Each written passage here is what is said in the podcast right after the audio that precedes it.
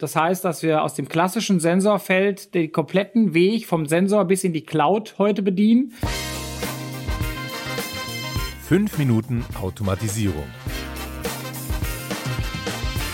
Mit Branchen- und Technologieinsider Kai Binder und seinen Gästen.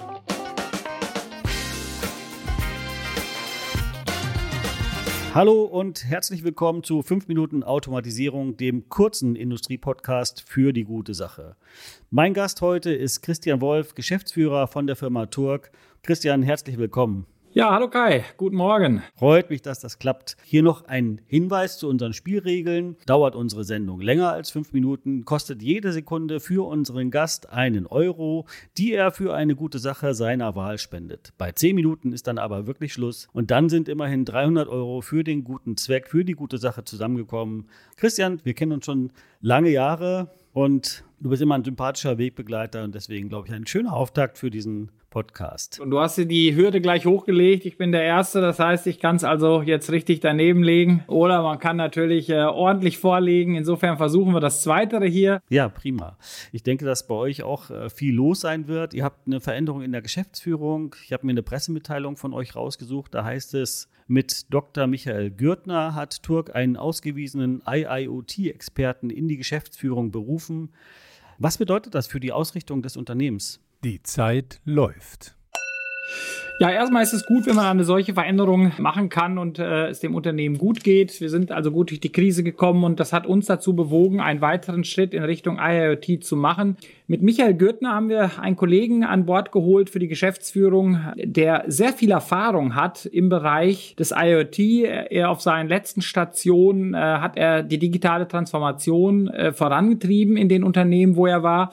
Und er bringt eine ganz besondere Sache mit und äh, das war auch unser Wunschszenario nämlich dass wir das Geschäftsführungsressort Entwicklung und IT zusammenlegen. Wir glauben, dass das äh, Ressort Entwicklung und IT sehr zukunftsweisend ist denn es zeigt, dass Software sowohl Einfluss hat in unsere Produkte, äh, sich unsere Produkte verändern müssen, aber dass die Digitalisierung von Geschäftsprozessen einer der größten Wettbewerbsfaktoren ist, wenn ein Unternehmen schneller und besser am Markt agiert und eben nicht wertschöpfende manuelle Prozesse auf ein Minimum reduzieren muss. Und das ist auch die Aufgabenstellung für den Dr. Michael Gürtner, der das Unternehmen gemeinsam mit den anderen Kollegen nach vorne ausrichten soll. Was, was bedeutet das unter, unter dem Strich? Also Turk entwickelt sich also von einer Sensor Company zu? Ja, zur Digital Automation Company und zwar äh, in einem führenden Segment. Das ist unsere Vision aus einer, ich will mal sagen, industriellen Sensorfirma eine führende digitale Automationscompany zu werden. Es ist äh, viel Gutes daran, wenn man in der Industrie und als Automatisierer Fuß gefasst hat. Und wichtig wird einfach für uns sein, dass wir die Chancen der Digitalisierung, die sich in unseren Kunden darlegen in der Transformation, dass wir diese nutzen. Und das heißt, dass wir aus dem klassischen Sensorfeld den kompletten Weg vom Sensor bis in die Cloud heute bedienen, immer mit dem Fokus auf IP67, das heißt dezentrale, modulare Automation. Das ist unser Credo und ich glaube, das ist eine gute Ausrichtung und da ist Turk auch äh, so positioniert, dass sie sehr äh, einen, einen hohen USP haben in dieser Positionierung am Markt. Mhm, okay. In welcher Weise hat sich das schon konkret in eurem Portfolio niedergeschlagen? Es hat sich äh, mannigfaltig niedergeschlagen. Zunächst mal hat es unser Wirken in neuen Produkten äh, dahingehend geändert, dass wir sagen, neue Produkte müssen hochintegrativ, intuitiv bedienbar sein, sie müssen webfähig sein. Das heißt, die Lastenhefte der Produkte sind deutlich digitaler ausgelegt, weil sie eben multioperational offen sein müssen. Und auf der anderen Seite hat es einen ganz erheblichen Einfluss in unsere Strategie gehabt. Wir haben ja mit Wieland einen Turnkey Solution Provider äh, akquiriert, weil wir gesehen haben, im UAF-Bereich geht es um die, die gesamte Engineering-Leistung inklusive Software. Wir haben Cloud-Dienste, eigene Cloud-Dienste, die wir anbieten. Und wir sehen, dass gerade diese neuen Themen die Themen sind, mit denen die Kunden über uns reden wollen. Das heißt, es hat sich da eine ganze Menge verändert in der DNA des Unternehmens. Was ändert sich denn gerade bei äh, euren Kunden? Stichwort digitale Transformation, Industrie 4.0, ähm, wo äh, sozusagen mit dem ihr jetzt mit dem Portfolio reagiert? Ich glaube, gerade die größeren, äh, nicht nur die Maschinenbauer, auch die Automobilisten, ich glaube, alle stehen ja vor einer digitalen Transformation. Am Ende geht es um die gleichen Spielregeln. Wie schaffe ich es, höhere Produktivitäten zu schaffen, Stillstandszeiten zu reduzieren? Und da kommen natürlich auch so Schlagworte wie KI, Machine Learning ins Spiel. Klar ist, das, was man heute als Condition Monitoring macht, möchte man morgen als Preventive Maintenance machen. Das heißt, man will idealerweise schon früher wissen, wo könnte was passieren. Und das Ganze, und das hat, glaube ich, auch Corona beschleunigt, idealerweise mit Remote Services. Also wenn Corona eins gezeigt hat, dass durch solche Tools eben Remote Services möglich sind, dass äh, Servicetechniker gar nicht immer rausfahren müssen. Und das ist am Ende das, wo, wo unsere Kunden darauf fokussieren, aber immer vor dem wirtschaftlichen Hintergrund, welche Investition rechnet sich, welche ist sinnvoll abbildbar. Mhm. Okay. Ähm, du hast das Thema KI gerade schon angesprochen.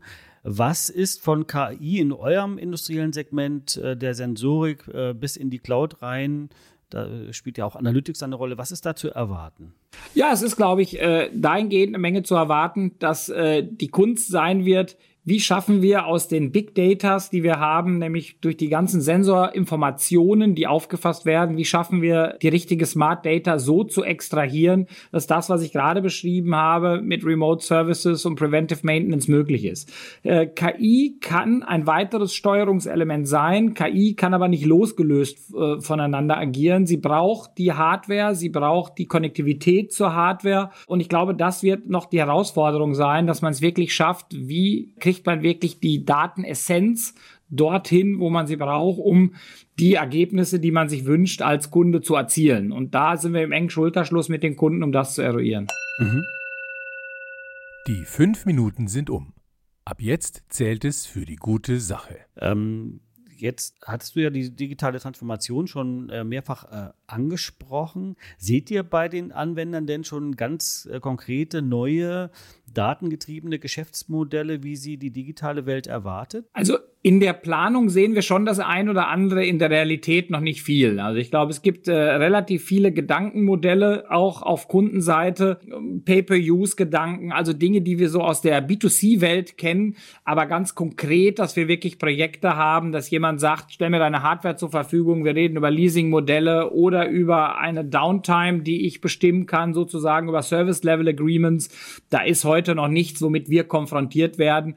Und ich glaube, das wird auch noch eine ganze Weile dauern, weil äh, doch gerade unsere Industrie, unsere Kunden, aber auch wir als Automatisierer natürlich immer auch noch eine starke Hardware-DNA haben, weil wir damit natürlich auch unser Geld verdienen. Also insofern ist vieles äh, in Gedanken und Workshops mal ausgesprochen, aber noch wenig Realität mhm. aus meiner Sicht. Okay. Und trotzdem wird Nutzen generiert aus der digitalen Transformation oder siehst du das anders? Ja, in jedem Fall wird Nutzen generiert. Äh, und das sehen wir ja äh, auch bei den internen Prozessen, dass wir schlanker werden. Ich glaube auch, die Corona-Pandemie war definitiv ein Digitalisierungsbeschleuniger, wie ich es vorhin beschrieben habe, aber auch intern, wenn man sieht, Homeoffice, äh, wir haben heutzutage 70 bis 80 Prozent unserer Belegschaft arbeiten in den äh, möglichen Arbeitsplätzen aus dem Homeoffice heraus.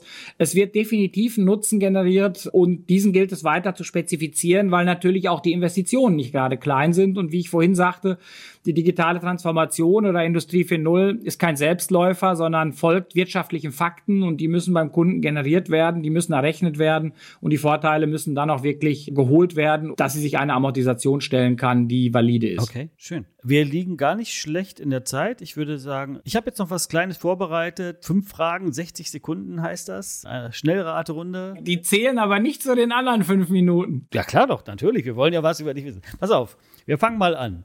Ich würde sagen, 60 Sekunden ab jetzt. Mit welchem Promi würdest du gerne mal Abendessen gehen? Ah, ja, ich glaube, ich würde mir tatsächlich den Jürgen Klopp äh, wünschen, weil ich ihn einfach als Menschen begeisternd finde, äh, sowieso als alten Borussen, als Liverpooler, toller Typ und ja, äh, entspricht meiner Fußballleidenschaft und äh, ist einfach ein Mensch, der führt. Versuchst du gerade etwas Neues zu lernen? Wenn ja, was? Ehrlich gesagt, versuche ich einfach viel mehr Sport zu machen und die Zeit zu nutzen, äh, die man hat, dass man doch viel zu Hause ist ist, äh, weil man eben nicht mehr so viel reist, wie man es äh, vorher gewöhnt ist und viel mehr Zeit mit meinen Kindern zu verbringen. Ehrlich gesagt ist das für mich der Luxus innerhalb der Corona-Pandemie, äh, viel mehr zu Hause zu sein. Sehr schön. Was gehört für dich in einen guten Picknickkorb? Auf jeden Fall eine gute Flasche Wein. Und da ich mich glutenfrei ernähren muss, äh, ist das äh, immer etwas schwieriger und ausgefallener. Also insofern muss ich immer darauf achten, welches Brot ich nehmen kann. Standardbrot geht eben nicht. Also insofern ist ein glutenfreier Picknickkorb äh, sowieso schon eine Herausforderung. Ja, das glaube ich.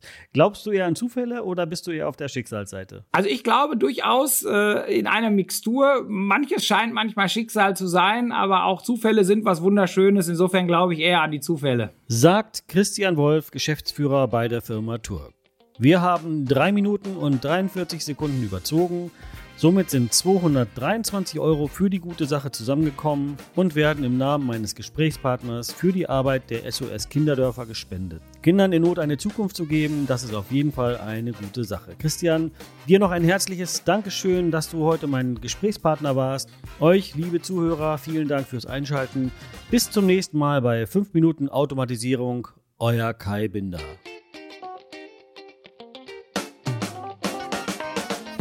Vielen Dank fürs Zuhören. Dieser Podcast wurde euch präsentiert vom SPS Magazin, dem führenden Fachmedium rund um Automatisierungstechnik und Industriekommunikation. Wenn euch die Episode gefallen hat und ihr den Podcast unterstützen wollt, denkt ans Liken und Posten. Und wenn ihr keine Ausgabe verpassen wollt, dann folgt uns auf LinkedIn company slash sps-magazin. Vielen Dank und wir hören uns beim nächsten Mal.